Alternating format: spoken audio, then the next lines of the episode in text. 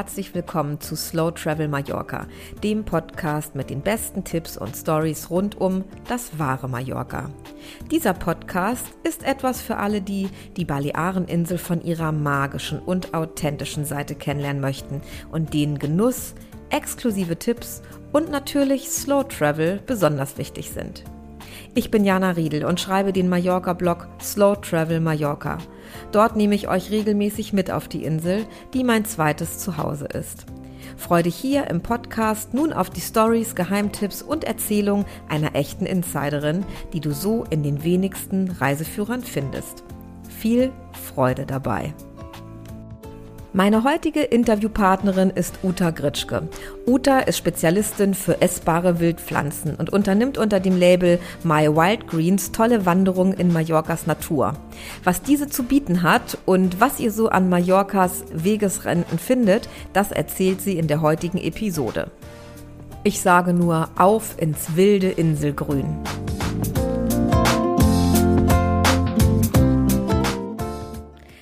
Hallo liebe Uta, ich freue mich sehr, dass wir heute endlich zusammenkommen. Wir haben schon so lange vorgehabt, diese Podcast-Folge aufzunehmen. Ja, und heute wollen wir über dein Herzensprojekt sprechen, My Wild Greens, über die grüne wilde Seite Mallorcas. Und ähm, ich kann es kaum abwarten, dass du uns mehr darüber erzählst. Aber erstmal, hallo liebe Uta, wie geht's dir heute?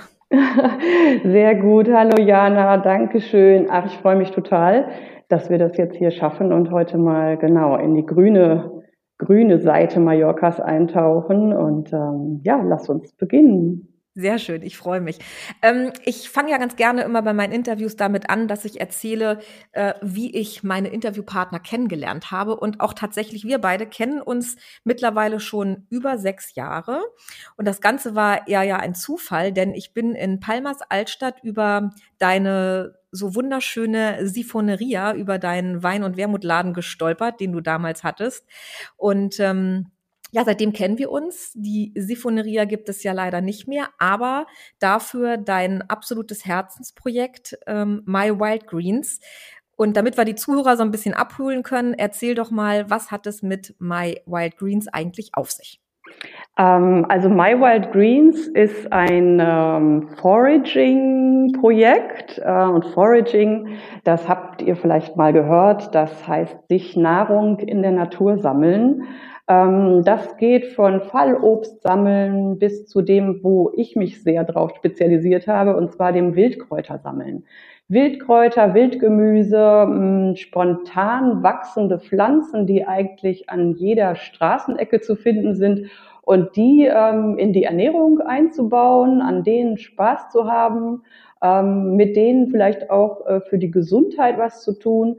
Das ist ähm, meine Mission und ich bin dazu gekommen, das war ganz schön, ähm, und zwar durch ähm, Menschen vom Festland. Hier sagt man immer gerne Festland-Spanier hier auf Mallorca. Ja, also das sind äh, Spanier, die ähm, in dem Fall so in den 60ern äh, nach Mallorca kamen, so als der Tourismusboom begann. Und die haben ähm, diese Kultur mitgebracht, dass man halt in die Natur geht und sich dort äh, vor Ort seine Nahrung sammelt. Und ähm, ich hatte Kontakt zu diesem Pärchen, also ein, ein Ehepaar, älteres Ehepaar, und die äh, haben mir, als sie mir was gekocht haben, einfach so Gerichte auf den Tisch gebracht, ähm, wo ich wirklich nicht zuordnen konnte, was da an Grünzeug drin war. Also da war Gemüse drin, von dem ich nie gehört hatte. Und da mich ähm, Gastronomie äh, interessiert, Tendenzen, ähm, Kochtechniken, aber auch ganz so, ja, diese, sagen wir mal so, die, die, die Nahrungsmittel haben mich schon immer interessiert und plötzlich war da vor meinen Augen äh, eine dampfende Suppe mit Gänsedistel zum Beispiel.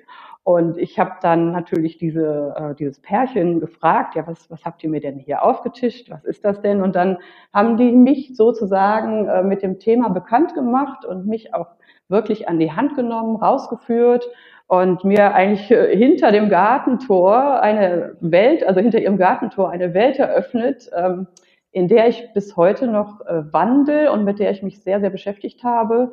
Und diese Wildpflanzen ähm, ja, haben sozusagen mein Herz gewonnen. Und ich bin jetzt sehr daran interessiert, dass andere Leute auch davon erfahren, dass die frohe Kunde in die Welt kommt. Und ich mache halt Führungen mit Menschen übers Land hier auf Mallorca, über die Feldwege, auf die Felder selbst ähm, und erkläre diese Pflanzen und erkläre den Menschen, dass es ein Geschenk der Natur ist, was sie bitte annehmen sollen und äh, ja, sich daran laben, es genießen und äh, vielleicht, wie gesagt, auch gesundheitlich da wirklich einen, einen Vorteil durch haben. Ne?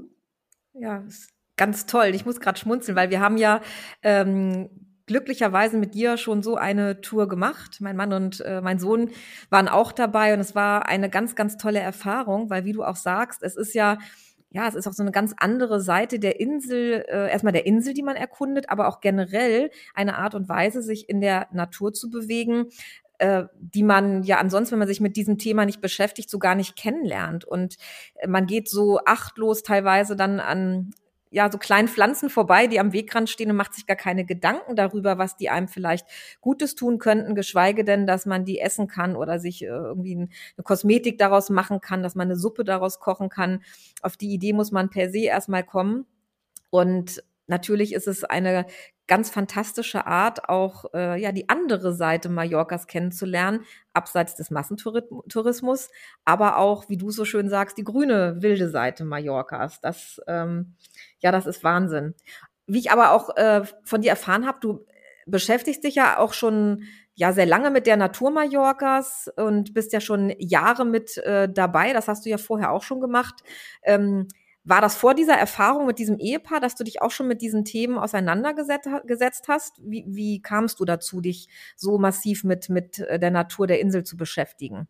Hm, ja, um das jetzt ein bisschen zeitlich zu verorten. Also ich bin ja in Kontakt mit Mallorca seit äh, dem Jahr 2000 und auch seit dem Jahr 2000 in Kontakt mit diesen netten Menschen, äh, die mir halt diese Welt praktisch eröffnet haben. Und äh, daher ist das, kommt das schon, ja, es ist jetzt schon ähm, 21 Jahre Teil meines Lebens.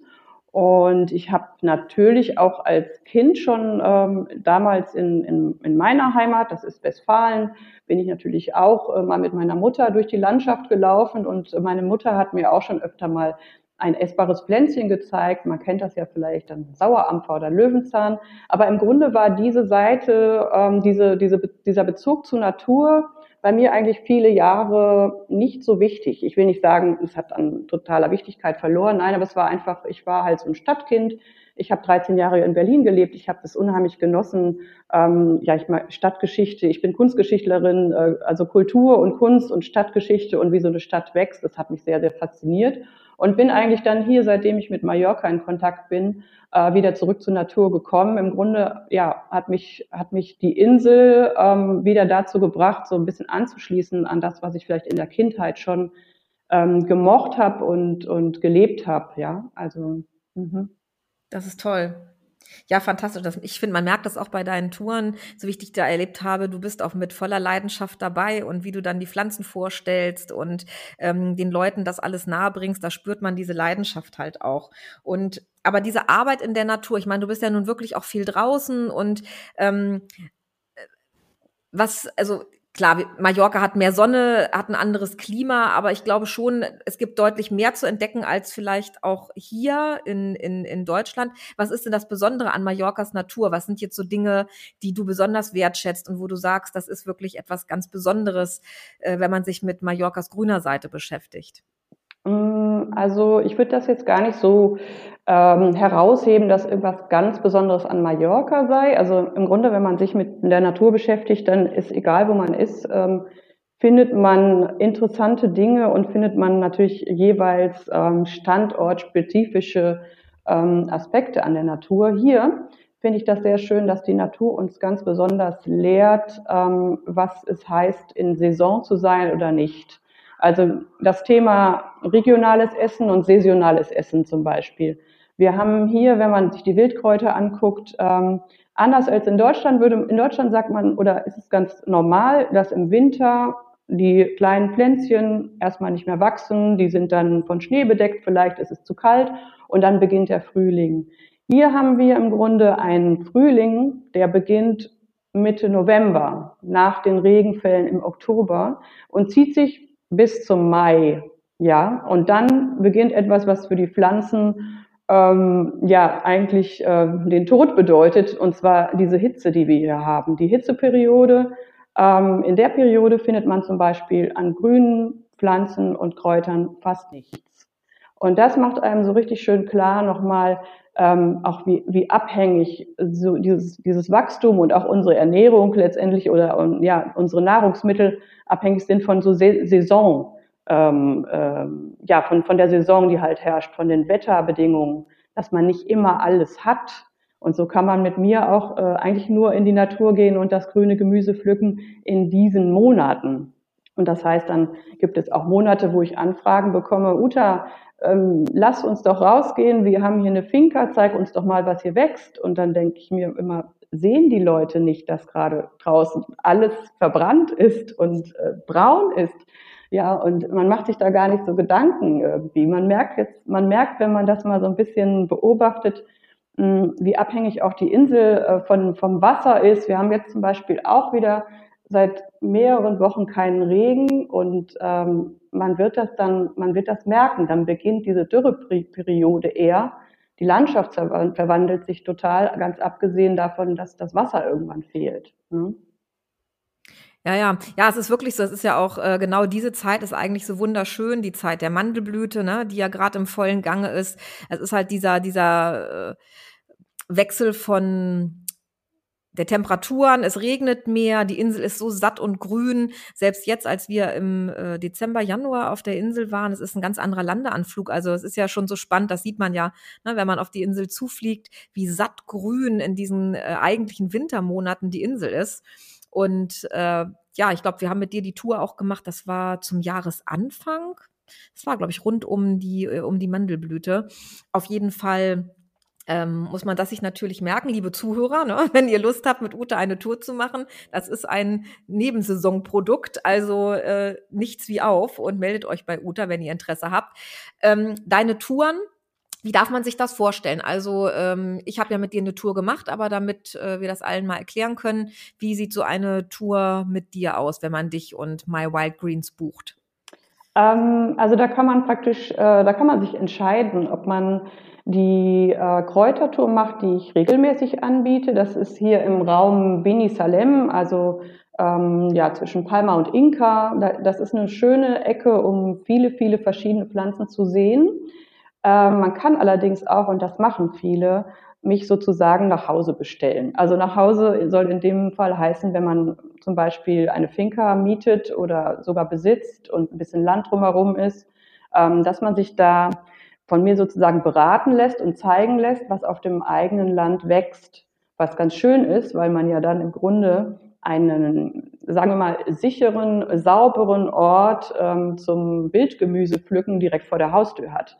Da man sich sonst, wenn man nicht über diese Finca verfügt, so ein bisschen anschauen muss, natürlich immer, wo man pflückt. Ne? Nicht zu sehr an, an eine Autobahn. Ne? Es geht um Umweltverschmutzung, es geht vielleicht auch um ähm, dass jemand äh, Herbizide sprüht oder so. Und wenn man dann diese Finca hat, wo man ganz genau weiß, was passiert auf dem Land und da sehr sicher ist, dann ist das ganz prima, weil dann komme ich vorbei und äh, sag äh, dann dementsprechend, dort wächst dieses, das kannst du morgens in den Smoothie tun oder dir abends mit dem und dem ein schönes Pfannengemüse machen. Und ähm, es ist ja wie so eine persönliche Kräuterberatung. Ähm, und was wir dann manchmal auch machen, ist hinterher zusammen kochen. Ja, also ich sage zwar immer, dass es gar nicht großartig schwierig ist, mit dem Wildgemüse zu kochen, da es im Grunde ähm, so wie das handelsübliche Kulturgemüse verwendet wird. Aber es gibt schon immer noch Leute, die so ein bisschen, mh, hm, sagen wir mal, so eine kleine Barriere da haben, also ein bisschen ängstlich sind. Ja, und sich fragen, was, jetzt habe ich das hier, was mache ich denn damit? Und da bin ich also auch sehr gerne behilflich. Da haben wir auch schon äh, wunderschöne Nachmittage verbracht, wo wir dann noch zusammen gekocht haben. Also dann ist es zum Beispiel eine Familie, die mich einlädt und sagt, schau mal, wir möchten gerne wissen, was hier wächst. Und dann kochen wir danach noch zusammen, essen schön zusammen. Und ja, so ist das eine runde Sache. Also das gibt so diese verschiedenen Möglichkeiten. Was ich auch ähm, anbiete, in Kollaboration mit ähm, netten Frauen, ähm, mit netten anderen Frauen, äh, sind so Kräutertage. Also da treffen wir uns dann schon äh, so gegen elf oder zwölf, machen einen Kräuterrundgang auf dem, auf der Finca, wo das dann stattfindet. oder ähm, in den kleinen Seitenstraßen drumherum, Landwege, Felder, nebenan hüpfen mal über irgendein Mäuerchen. Ähm, naja, so richtig hüpfen tun wir nicht drüber. Wir gucken schon, dass es offen ist. Ne? Sollten irgendwie nicht, nicht beim Nachbarn ähm, irgendwas wegpflücken. Aber äh, das, das, ähm, so geht das dann halt auch. Äh, das machen wir dann durch, durchaus auch. Dann haben wir diesen Kräutertag, schließen den dann äh, meist noch ab mit einem kleinen Workshop. Ähm, wir machen zusammen Pesto oder so ein leckeres Knäckebrot mit Wildkräutern und ähm, ja, Frage-Antwort-Runde, wie auch immer, nettes Zusammensitzen. Also es gibt da verschiedenste Möglichkeiten, die man sich aussuchen kann. Sehr schön. Das äh, packen wir unten alles in die Shownotes, damit äh, man weiß, wo man äh, das alles findet, wenn man Interesse hat. Das finde ich schon mal super. Ähm, die Leidenschaft bei dir spürt man und erlebt man, wie ich gesagt habe, in den Touren. Macht das was mit dir? Also diese, dieses viele draußen sein in der Natur und auch ähm, eine Dankbarkeit, die man da erfährt, was einem so alles geschenkt wird und was man essen kann und was man sich Gutes tun kann, wenn man die Augen aufhält. Mhm. Was macht das mit dir persönlich? Also, ähm, dass mhm. du diese Erfahrungen erleben darfst und auch mit anderen teilst. Ähm, ja, das ist, äh, das macht unheimlich Freude. Also Freude in so einem, ja, so einem ganz äh, breiten Sinne. Also ich bin ähm, beglückt. es ist tatsächlich so. Also ich bin beglückt, wenn ich das äh, weitergeben kann, dieses Wissen. Ich bin beglückt, wenn ich die Menschen sehe, wie sie staunen, wie sie probieren, wie auch wenn sie dann ja so Feedbacks geben zum Beispiel, dann heißt es, äh, Uta, du hast uns die Augen geöffnet. Das finde ich schön, weil ja, weil es einfach so eine ganz grundlegende Geschichte ist, um dieses, äh, diese Kräuter zu wissen, um dieses Gemüse zu wissen. Und es ist so ganz geerdet. Ne? Also es ist wirklich, ähm, die kommen aus der Erde und verbinden uns mit der Erde, diese, diese Pflanzen. Und wenn dann jemand diesen Bezug, wenn ich dabei helfen kann, dass jemand den Bezug wieder bekommt oder sich einfach wieder mehr geerdet fühlt und mehr eins mit, mit der Natur, dann ist das einfach ähm, ja pures Glück und für mich, ich gehe auch sehr gerne ähm, auch weiterhin noch alleine raus und ähm, da pflück ich mal was oder bin einfach nur oder laufe einfach nur und schaue. Aber tatsächlich geht der Blick immer so ein bisschen runter auf die Pflanzen. Ich kann schon kaum mehr irgendwo lang gehen oder sogar mit dem Auto langfahren, ohne dass ich schaue, was wächst denn da. Aber es geht gar nicht so um dieses, ja, ich gehe jetzt raus und hole mir mein Gemüse, das ist es auch, aber es ist auch einfach ähm, zu schauen, wie so im Wechsel der, der Monate die Pflanzen sich verändern. Es ist wie Freunde besuchen tatsächlich. Dann sieht man sich wieder, dann steht da immer noch der wilde Mangold an der Ecke schon seit drei Jahren. und, man, und man macht sich dann mal klar, ach so, Mangold, der wächst sogar äh, mehrjährig. Ne? Das geht jetzt ins Botanische, aber es ist ganz spannend, wenn man da plötzlich sieht, ähm, man muss so eine Mangoldpflanze nicht jedes Mal ausreißen und neu pflanzen oder neu sehen. Ähm, wenn es wenn es, es geht auch anders. Also sie steht dort auch wild äh, und kommt jedes Jahr wieder und, und äh, wird größer und größer.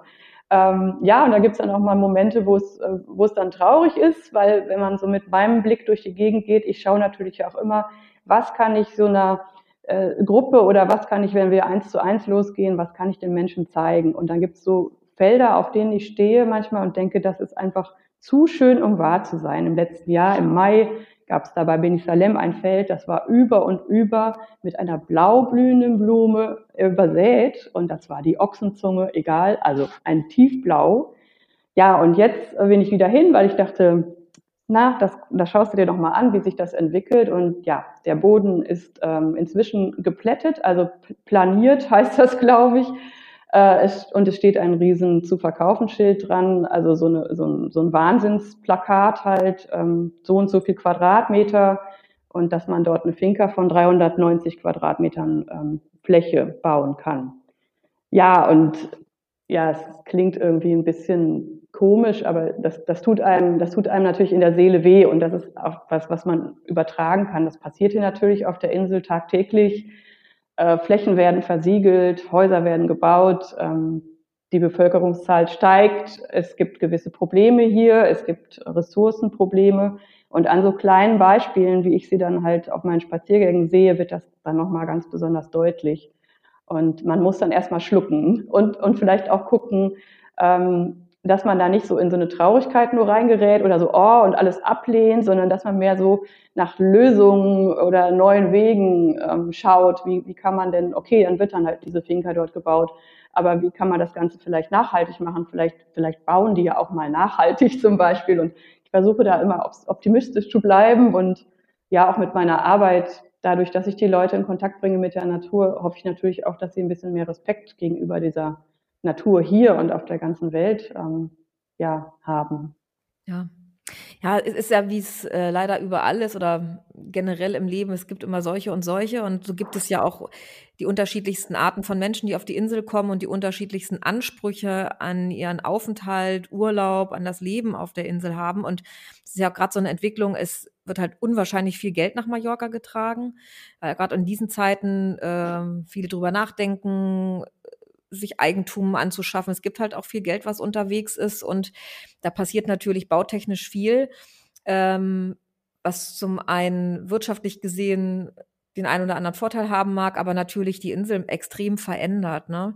Und ähm, dass das, was die Insel auch so wertvoll macht, und wenn wir sagen, das andere Mallorca, das authentische Mallorca, von dem natürlich immer ein Stück mehr dann verloren geht. Es gibt immer noch wahnsinnig tolle Areale oder das ins Tramontana-Gebirge blickt und die ganzen kleinen Buchten und Strände.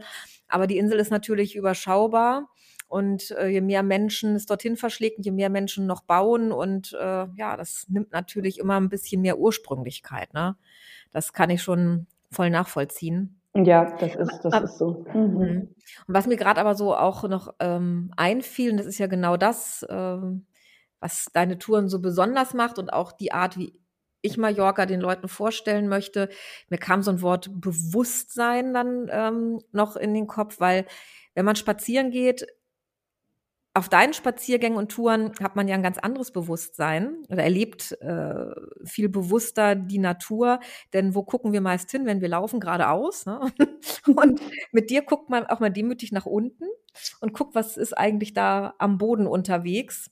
Und ich glaube, das ist das Problem, ne? dass man gar nicht mehr gewohnt ist, wirklich, wenn man nach unten guckt, guckt man tendenziell, dass man nirgends reintritt. Aber eigentlich geht's ja um so viel mehr. Und das ist so schön, weil man einen anderen Blick bekommt und die Augen ganz anders offen hält. Und nach der Tour, die wir mit dir gemacht haben, ja, dann springt einem was ins Auge. Und sogar äh, mein Sohn hat dann mal gesagt, Mama, guck mal, die Pflanzen kenne ich noch, die habe ich mit Uta mal gegessen. Das ist ganz, das ist ganz niedlich. Also da bleibt auch so viel hängen. Und ich finde die äh, deine Erlebnisse und Touren auch super, wenn man Kinder hat oder gerade dann, weil man die ja auch äh, ganz anders ähm, an diese Themen heranführt und auch die natürlich im Urlaub dann was Besonderes erleben. Ne?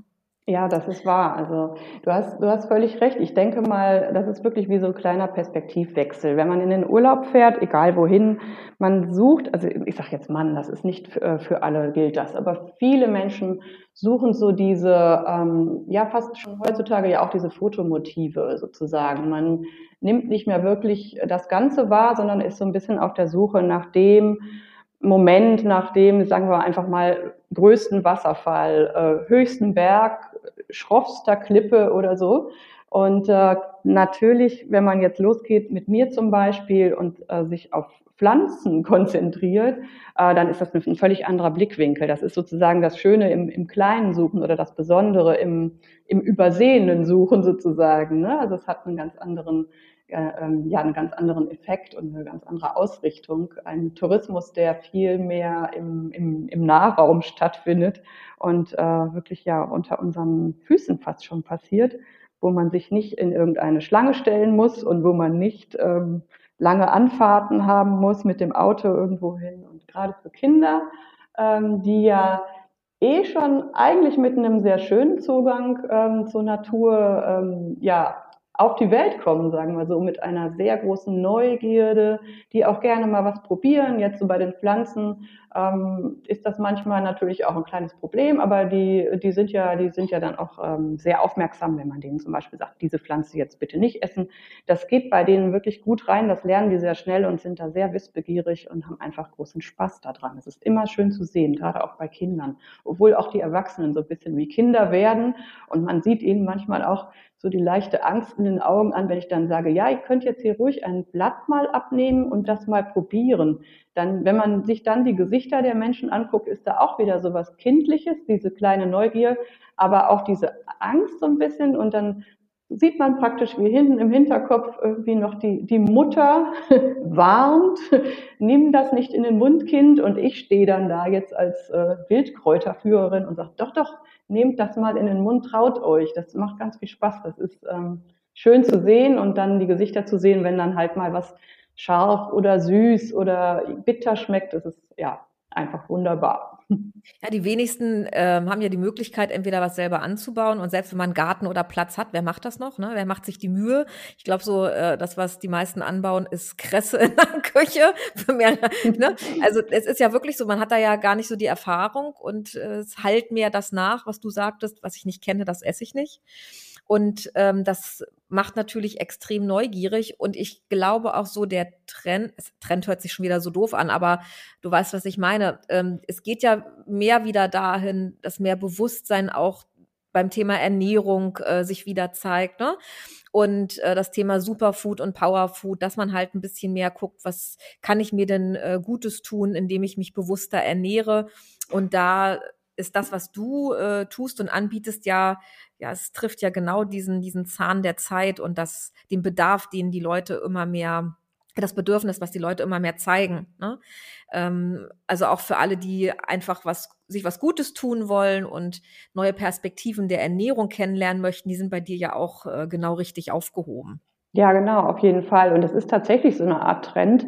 Ähm, als ich damit anfing vor vielen Jahren, ähm, kam ich mir schon noch sehr, sehr komisch vor äh, und habe das auch fast niemandem erzählt, weil das war wie so ein, weißt du, wie wenn jemand Briefmarken sammelt oder Vogelkundler ist oder so. Also mm, das war jetzt nicht wirklich hip, dass ich da tagelang über die Felder gezogen bin und mich neben die Pflanzen gesetzt habe und mit dem Buch, mit dem Bestimmungsbuch geschaut habe, was ist denn das jetzt?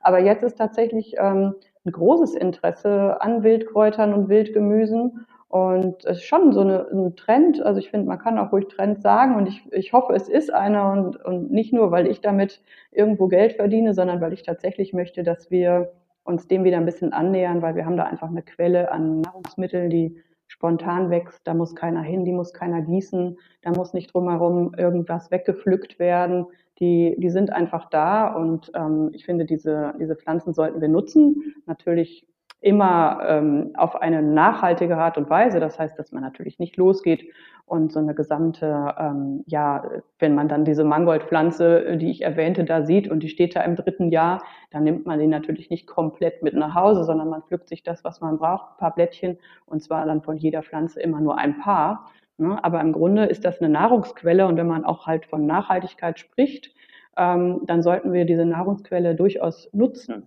Ja. Mhm. Ist ganz schön, dass du dieses Wort gerade in den Raum äh, stellst, Nachhaltigkeit. Das ist ja auch was äh, Reisen im, Großen und Ganzen, aber auch im Speziellen, was Mallorca anbelangt, etwas, was man immer mehr hört und was immer mehr in den Mittelpunkt gerät, ähm, das Thema nachhaltiges Reisen. Ähm, wir haben schon mal dazu gesprochen, wir beide, und es ist ja so ein bisschen schwierig, ne? Also deswegen sage ich auch mal, wenn ich über Slow Travel rede und über Nachhaltigkeit, ich tue mich da so ein bisschen schwer, weil ich jetzt kein Moralapostel bin, der sagt, wie hat man zu reisen, wie hat man sich zu bewegen, was ist Nachhaltigkeit? Das ist äh, das ist ja so ein bisschen schwierig, wenn man über Reisen nachdenkt und sich nachhaltig zu verhalten. Aber gerade in Bezug auf Mallorca, nachhaltiger Tourismus, was, was sagst du dazu? Also das würde mich jetzt mhm. brennend interessieren. Ja, zunächst einmal hast du natürlich völlig recht. Wir sind da wirklich in einem Dilemma. Also so wie wir reisen, also wir äh, Europäer, ähm, ne, also auch mit unseren finanziellen Mitteln, also so wie wir Reisen verstehen oder verstanden haben, in dem Sinne kann man von Nachhaltigkeit nicht sprechen. Also dieses ähm, City Break, Weekend Trip oder äh, Mallorca hin und her. Ich lebe vielleicht hier und arbeite dort in ja, in Deutschland fliegt da äh, dreimal in der Woche hin und her, was ja auch irgendwo Reisen ist. Ne? Also das in dem Sinne kann man das nicht, das bringt man nicht mehr zusammen. Also wir können jetzt sagen, äh, wir verreisen gar nicht mehr, sitzen zu Hause oder, und das sprichst du ja auch an, äh, wenn wir, wenn wir dann noch ähm, reisen, dann sollten wir vor Ort schauen, dass unser Verhalten dort so wenig wie möglich ähm, ja, diesen, diesen Fußabdruck hat und wir äh, ressourcenschonend am Urlaubsort ähm, uns, uns verhalten. Und äh, ja, dadurch, da kann man viele Dinge tun. Man kann zum Beispiel kann man äh, in seinem Hotel ähm, mal anmerken, dass zum Beispiel, was weiß ich, nicht aufgefordert wird, Wasser zu sparen. Man kann auch gerne mal fragen, wo kommen eigentlich die Lebensmittel her, die ich hier auf diesem äh, reichhaltigen Buffet jeden Morgen habe. Und ja, im Fall von Mallorca kommen die ja zu 85 Prozent äh, von woanders her, weil diese Insel sich leider überhaupt nicht selbst versorgen kann, was Lebensmittel angeht. Also es wird alles hergeschafft.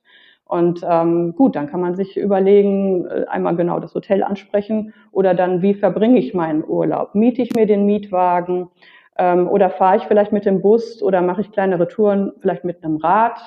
Oder ähm, ja, mh, mm, im Grunde kann man das eins zu eins übernehmen, wie man sich zu Hause verhalten sollte, ja, um so nachhaltig wie möglich zu leben und das dann am Urlaubsort auch tun.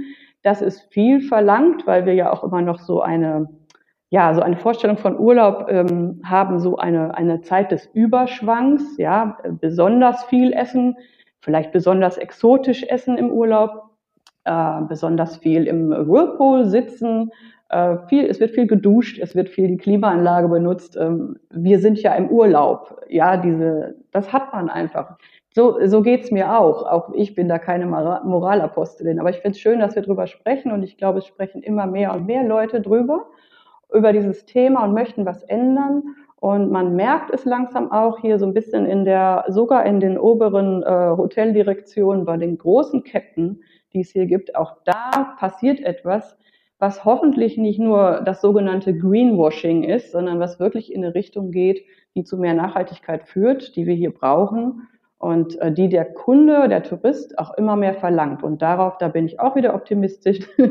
da bin ich wirklich Optimistin, dass wir mehr und mehr danach verlangen und auch Hotels dann ähm, vielleicht ausschließen aus unserer äh, ja, Präferenz, dass wir einfach die nicht mehr besuchen, die sich nicht in dem Sinne verhalten. Ja, dass wir gewisse als Kunde gewisse Dinge einfach einfordern. Ich glaube, da hängt auch ganz viel noch mit dran. Also zum einen hängt es natürlich daran, welche Art von Urlaub kann und möchte man sich leisten. Wie wichtig ist einem das Ganze? Ich glaube, da gibt es schon eine Klientel, die per se rausfällt. Dann gibt es die, die sich über nichts Gedanken machen, auch nicht möchten ähm, und einfach nur, wie du sagst, ne, aus dem Vollen schöpfen wollen, wenn sie wirklich zwei Wochen im Jahr weg sind. Gibt aber auch die, die sagen, ich äh, verhalte mich zu Hause bewusst und möchte das im Urlaub genauso tun und suche auch eher das Gediegene, das Ruhige, das Authentische, die wir ja hier auch ansprechen möchten. Ne? Und äh, ich glaube, dann muss man auch noch mal ein bisschen unterscheiden zwischen Pauschaltouristen, Individualtouristen äh, oder Menschen jetzt wie meine Familie und ich, die schon öfters auf der Insel sind und da ihr eigenes Zuhause haben. Da kann man sich natürlich noch ganz anders aufstellen, wenn man alles selbst entscheiden kann und darf. Ähm, aber wie du sagst, es, es passiert ja auch eine ganze Menge und ähm, Mallorca selber, die Balearenregierung, es, es passiert ja dahingehend schon was, das ganze Plastikproblem, was es zum Beispiel ja leider immer noch gibt, aber was sich ja schon verbessert, dadurch, dass es keine Plastiktüten mehr gratis gibt. Ich erinnere mich noch an Zeiten, wo man eingekauft hat und dann wurden einem per se zehn Tüten hingeschmissen, wurde jeder, gefühlt jede Tomate in eine einzelne Plastiktüte gewickelt. Ähm, was ich manchmal auch noch beobachte, wenn ich zum Beispiel eine Mango kaufe, muss ich die einwickeln, wo ich dann teilweise sage, warum? Ne? Ja, ist hygienischer, die möchte ich aber nicht. Ja, das erlebe ich in Spanien äh, teilweise wirklich noch. Ich mich dann mal probiere, drüber hinwegzusetzen. Ähm, aber dass jetzt ähm, zum Beispiel in, äh, in Palma und um Palma überall Wasserspender stehen und man sich mit der eigenen mitgebrachten Getränkeflasche bedienen darf und sich Trinkwasser abzapfen darf beim Spaziergang, äh, dass man nicht mehr bei jedem kleinen Durst sich irgendwo eine Plastikflasche mit Wasser kaufen muss. Ne? Das sind ja so erste Sachen. Ähm, Kreuzfahrtschiffe. Ich habe jetzt gelesen, ähm, die Anzahl von Kreuzfahrtschiffen, die im Hafen liegen darf, wurde reglementiert und reduziert weil natürlich auch das so ein Thema ist, was ähm, die Insel wirtschaftlich sich gewünscht hat und was jetzt ihren Tribut zollt und ähm, Übermaß annimmt, diese Unmengen an Touristen, die da tageweise ausgeschüttet werden.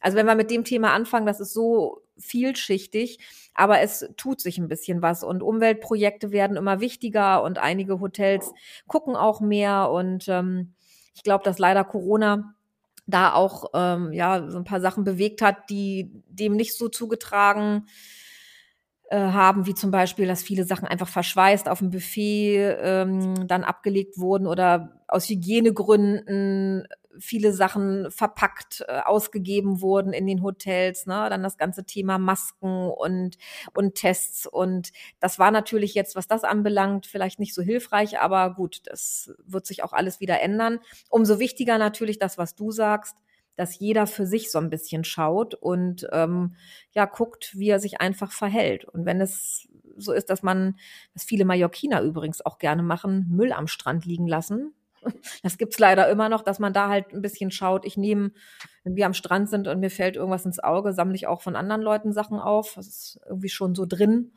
dass man sich einfach ein bisschen bewusster in der Umwelt bewegt und auch guckt, wie man den, ja, den Urlaubstag so ein bisschen bewusster gestaltet, ne? Ja, auf jeden Fall. Also das ist, das, das stimmt. Also hier die Sache mit den Plastiktüten zum Beispiel, ähm, du hast völlig recht, das, das war unglaublich, was man da früher, diese zehn Plastiktüten, die du erwähnst, ist wirklich nicht übertrieben. Es hat sich aber tatsächlich viel getan. Und ähm, ähm die Sache, ja, dass Leute Müll hinterlassen, nicht leider nicht nur am Strand, auch, auch äh, natürlich überall anders in der, Land, in der Landschaft. Ja man kann da, glaube ich, gar nicht so genau unterscheiden, wer das, wer das dann so da liegen lässt. Ähm, ob das jetzt die Mallorquiner sind oder, oder wer auch immer. Es ist immer Na, ich glaube alle, ne? Eine Schande. Ja, leider, ja. leider, leider. Und, und das ist gerade auch bei diesem begrenzten Raum, den wir hier haben und den, den vielen Touristen, also 2019 so 16 Millionen Touristen. Natürlich Müll ist ein großes Thema, nicht nur der Müll, der irgendwo ähm, liegen gelassen wird, ob absichtlich oder unabsichtlich, sondern also auch die ganze Hinterverwertung, Wiederverwertung, Verbrennung und so weiter und so fort. Aber auch da passiert ähm, nach und nach immer mehr. Es dauert immer ein bisschen tatsächlich. Und ähm, ja, was ich ganz gut finde, genau, die, die Geschichte mit den Kreuzfahrtschiffen. Also jetzt darf wohl nur noch ein großes und zwei kleine pro Tag ankommen, was immer noch sehr, sehr viel ist. Aber wir hatten hier teilweise ja sechs Schiffe im Hafen liegen. Und das, ähm, ja, das verändert halt, ja, das veränderte Palma unglaublich. Und ich weiß nicht, ob man das wieder zurückdrehen kann, das Rad. Aber ähm, ich hoffe mir tatsächlich äh, eine gewisse Erleichterung dafür, auch durch, also ja, für die ganze Stadt, was, was diese Menge an Menschen angeht und vielleicht auch, was sich da drumherum an, an sagen wir, ja, Geschäften bildet, was was angeboten wird, weil der Kreuzfahrttourismus hat eigentlich dazu geführt, dass die Altstadt nur noch aus ähm, Souvenirläden, Eisläden, Pizzaläden und so bestand. Das ist natürlich in Kreuzfahrtorten, das ist in Barcelona nicht anders. Das ist, ähm, viele Innenstädte sehen so aus inzwischen, wo viel Touristen ähm, ja, laufen und äh, Kunden sind. Aber gut, vielleicht lässt sich da irgendwas zurückdrehen und ähm, Ganz kurz noch, weil, weil das immer so ein Thema ist, was wichtig ist. Ähm, du sagtest, dass der Kreuzfahrttourismus wirtschaftlich von der Insel gewünscht war. Schon, aber natürlich nur in Teilen. Und vor allem ähm, viel dieser Gelder, die durch den Kreuzfahrttourismus entstehen, also durch das alleinige ähm, Liegerecht im Hafen, gehen ja nicht an Mallorca. Ne? Das Problem ist ja immer, dass die Mallorquiner da eigentlich recht wenig Mitspracherecht haben, was hier passiert. Ähm, so zu, Flughafen und Häfen sind ähm, Staatsangelegenheit. Also und ähm, Spa der spanische Staat ein, hat ein großes Interesse daran, dass hier viele Touristen ankommen auf dieser Insel, da das einfach ähm, ja, Gelder direkt in, in die Kassen des spanischen Staats bringt und gar nicht so sehr in die Inselkassen. Das nur als kurze Anmerkung. Ja. Ja, es war, es war halt irgendwann mal auch das, ne, das schöne Wort Trend wieder. Der Kreuzfahrttourismus kam auf, es gab immer mehr Touren, immer mehr äh, Reedereien und äh, ja, Menschen, die das auch dankbar angenommen haben, weil, wieder wie vorhin, man möchte in seinem Urlaub möglichst viel Output, ne, möglichst viel erleben. Und ähm, dann war das eine Zeit lang halt wirklich sehr gefragt, ist es auch, glaube ich, immer noch. Aber ähm, ja, man macht sich ja vielleicht äh, gar nicht so die Gedanken, was, was, was bewirkt mhm. das. Ne? Und ich kann es ganz gut äh, beschreiben, weil ich wirklich, wenn ich auf dem Balkon sitze, so schräg über die Bucht ähm, auf den Kreuzfahrthafen äh, blicken kann. Und wenn wir dann mal einen Tag vorhaben, nach Palma zu fahren und dann sehen wir schon, dass spätestens im Morgengrauen dann das fünfte Schiff anlegt, da weiß man schon ganz genau, man muss sich überhaupt nicht in die Stadt bewegen, weil Unmengen von Menschen von diesen Schiffen in die Stadt strömen äh, und so wie du es gesagt hast, ne, dann äh, Eis irgendwie durch die Stadt hetzen und das, was glaube ich auch ähm, das Bedrohliche dann äh, für, für die Insel ist, es sind ja auch klar aus der Sicht des Touristen verständlich. Ich habe einen Tag, in dem ich mich ähm, äh, auf der Insel bewege, Palma erkunden kann, ähm, aber vielleicht auch nur ein Eis esse, weil ich ja Vollverpflegung auf dem Schiff habe. Und ich glaube, das ist etwas. Es gibt Menschen, die hinterlassen zwangsläufig ihren Fußabdruck und ähm, äh, vielleicht mhm. auch Müll und bewegen sich auf der Insel, machen, machen die Stadt voll, aber hinterlassen kein Geld. Ne? Und ähm, das in Summe, glaube ich, ist, ist auch so ein, so ein Thema. Dann die, die schlechte Luft im Hafen, dann äh, das, was mit dem, mit dem Wasser passiert, wenn die Schiffe da liegen, das, da tut sich schon viel. Und das haben wir jetzt zum Beispiel in den letzten zwei Jahren, besonders aber so Ende 20, Anfang 21 mitbekommen, ähm, wie viel sauberer die Strände und das Wasser waren und auch gerade in der Bucht von Palma, als die Schiffe nicht da waren. Ja. Unfassbar. Mhm. Also diese, diese Folgen waren so massiv spürbar, das ist unglaublich. Und ich glaube, dann versteht man es auch äh, ein Stück weit oder noch besser, ne? wenn man das wirklich sehen und fühlen kann, was das ausmacht. Ja, auf jeden Fall. Ja. Mhm. ja. Ja, mhm. also ein Thema, da könnten wir sicherlich noch mal eine Folge zu aufnehmen zum Thema, wie was heißt nachhaltiger Urlaub. Aber wie ich sagte, ich glaube, es geht äh, primär darum, dass man so ein bisschen die Augen aufhält und ein Stück weit ja für sich selbst entscheidet, äh, wie bewege ich mich und was hinterlasse ich und ähm, kann man da nicht auch einen guten Mittelweg finden. Und ich glaube, das kann jeder. Also totaler Genuss und Freude und Erlebnis hat nichts damit zu tun, ähm, dass man sich nicht nachhaltig oder ein Stück weit nachhaltiger bewegen kann. Ich glaube, das kann jeder von uns. Ne? Ja, das finde ich auch. Ja. Mhm. Ähm, Liebe Uta, ich überlege, My Wild Greens. Ich, ähm, ich glaube, wir haben ganz viel Lust gemacht auf deine, auf deine Touren, Ausflüge. Wie gesagt, wir schreiben das unten in die Show Notes, wo man dich findet und wo man diese tollen Erlebnisse buchen kann. Ich habe aber noch mal ein, zwei persönliche Fragen an dich zum Abschluss. Mhm. Als Deutsche auf Mallorca, also ich kenne ja nun ähm, einige Leute, die lange auf Mallorca leben, die ausgewandert sind und die äh, aus voller Liebe zur Insel dort auch wohnen. Wie empfindest du das? Bleibt man immer typisch deutsch oder wird man immer mehr Mallorquin, wenn man auf der Insel lebt? Ähm, ja, ähm, also erstmal klar, wenn, wenn wir so eine Frage haben, dann, dann muss man sich natürlich erstmal darüber klar werden, dass man so ein bisschen in, in, Klischeen, in Klischees spricht. Ne? Was ist typisch deutsch?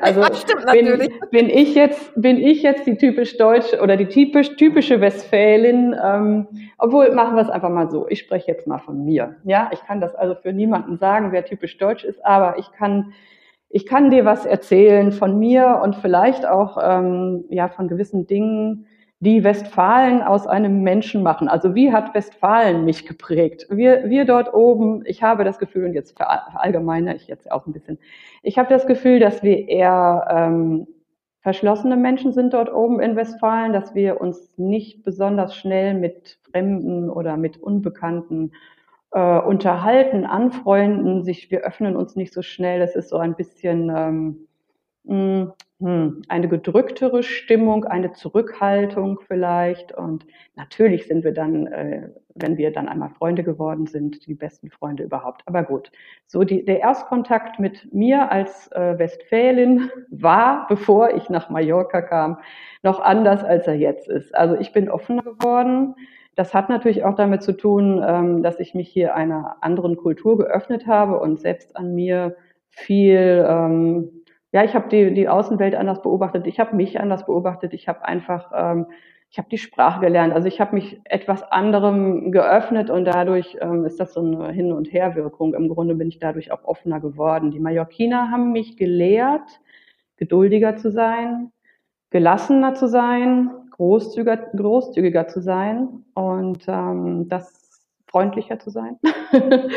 ähm, also lauter positive Dinge eigentlich, die man, wenn man aufmerksam mit den Menschen hier lebt, dann ähm, kann man sich da viel Gutes abgucken. Man kann auch unheimlich viel Gemeinsamkeiten entdecken. Ähm, auch die Mallorquiner sind recht reserviert gerne erstmal. Das gehört hier zum guten Ton. Das ist ähm, auch Das stimmt. so. Das ist ja, Mallorquin, ja. Das ist auch so untereinander. Man denkt dann immer gern, ja, die mögen uns jetzt nicht, die sprechen nicht mit uns, weil wir jetzt von XY kommen oder irgendwo anders her.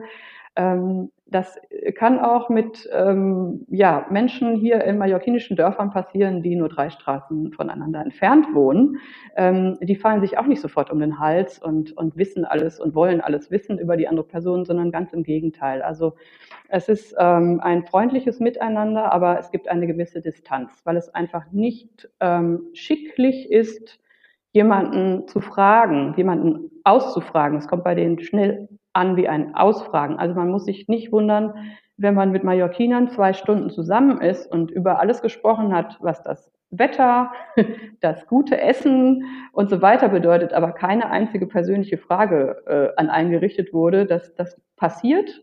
Und das ist eigentlich, ähm, wie gesagt, der gute Ton.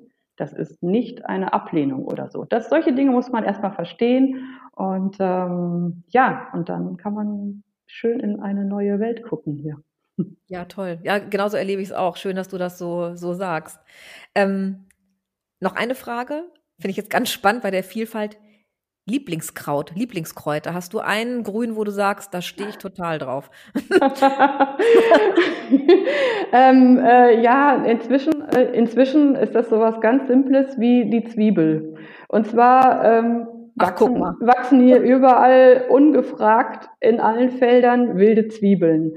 Und ähm, ich weiß, dass, dass die Leute hier, auch die Mallorquiner, sind ja immer ganz scharf auf den, auf den Spargel. Ja, der, der Wildspargel ist köstlich und es ist so wie Pilze suchen, zieht man hier los und sucht den Wildspargel. Und ich bin da auch noch ganz ähm, begeistert. Aber es wechselt bei mir so gerade ein bisschen vom Wildspargel auf die wilde Zwiebel, weil ich das einfach fantastisch finde, dass ich mir meine Zwiebeln vom Feld holen kann, weil das auch so ein ganz alltägliches Gemüse ist, was ich eigentlich jeden Tag, ich koche ja gerne, ich, ich, ähm, ich habe viele Zwiebeln zu Hause, ich brauche viele Zwiebeln, ich liebe den Geschmack und die, die kann ich mir jetzt alle wild vom Feld ziehen, das ist total super.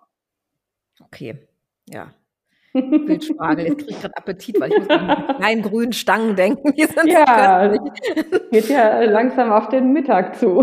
ja, mir knurrt auch der Magen. Ähm, okay, und final eine meiner liebsten Fragen immer zum Abschluss unseres äh, so schönen Gesprächs. Ähm, dein, wenn es den überhaupt gibt, dein absoluter Lieblingsort auf der Insel. Wenn du jetzt spontan sagen möchtest, Herzensort, was ist, welcher ist das für dich? Hi, hi, hi. ähm, ich habe keinen Lieblingsort. Ich hatte mal Lieblingsorte. Ähm, als ich die Insel noch kennenlernte, da war das so, ah, jeder Ort war irgendwie noch besser und dann war plötzlich der, der einem am besten gefiel, weil er vielleicht am ruhigsten war oder weil, weil das Meer am schönsten glitzerte oder so. Ähm, ich habe tatsächlich keinen Lieblingsort. Ich bin hier einfach, ähm, ich bin hier einem, an einem Ort auf dieser Insel, den ich an sich sehr liebe und und keine Ahnung, vielleicht wäre der Lieblingsort in der Natur, das können wir schon mal sagen. Ja, also es, wir können jetzt ausschließen, ähm, Lieblingsort Palma Altstadt, nein. Super schön. Hast fast gedacht. ja, es hat, es hat sich äh, ausgealtstattet. Es waren viele Jahre Altstadt. Ähm, jetzt also die Natur, sehr gerne am Meer. Ähm, es muss nicht zu bergig sein. Es kann eine Felsenküste sein, wo man vielleicht so ein bisschen runter kann, ein bisschen schwimmen kann. Ich liebe es zu schwimmen. Ähm, aber ich kann dir keinen direkten, es gibt keinen Pumps, keinen Ort, den ich dir so mit Namen nennen kann. Also, also dein Herzensort ist Mallorca. Das ist doch ein schöner Abschluss. genau. Wenn wir einfach sagen, dein Herzensort ist die Insel. Also genau. Ja, das kann man schön, oder? Sagen. Egal, wo du auf der Insel bist, du fühlst dich einfach wohl. Ich fühle mich wohl. Ich finde überall was Schönes. Das geht, glaube ich, vielen Leuten so. Es ist einfach wunderschön hier. I kann man you. nicht anders sagen. Ja. Ich kann es so gut verstehen, Uta. Tausend, tausend Dank für die schönen Einblicke in My Wild Greens. Und wir beide haben ja noch ein Date offen, ne? Kochen. Jetzt bin ich ganz wild auf dieses Knäckebrot, von dem du ja. hast. Und ähm, ja, ich freue mich schon, wenn wir uns ganz bald wiedersehen und zusammen was Tolles Neues erleben. Und ähm, ja, für heute erstmal ganz, ganz lieben Dank. Und ähm, ja, sammelt schön weiter in der Natur, genieße das tolle Wetter und äh, die Pracht, die es gerade da draußen so zu erleben gibt. Bei uns ist es in Deutschland gerade eher grau und regnerisch. Deswegen, I can't wait. Wir kommen bald auf die Insel. Und ähm, ja, bleib ja. gesund. Ja, Jana, also ganz vielen Dank dir auch, dass ich das hier so schön äh, ausbreiten konnte, den, den grünen Teppich ja, der Wildkräuter. Vielen Dank dir für dieses schöne, schöne Gespräch und ähm, ja, ich freue mich auf unser gemeinsames Kochen und ja. ich freue mich, wenn du bald wieder da bist und melde dich mal und ähm, ja, an alle da draußen, liebe Grüße. Von uns beiden. Ne? Ja, also. tschüss. Ciao, Jana. Ciao. Tschüss. So, ihr Lieben, das war unser kleiner Ausflug in Mallorcas Natur in die wilde grüne Seite Mallorcas. Ich hoffe, ihr konntet einiges Neues lernen und habt jetzt ganz viel Lust, Mallorcas Natur zu erkunden. Ich würde mich auf jeden Fall freuen. Ich sage für heute Adios, bis bald und bis zur nächsten Episode. Macht's gut!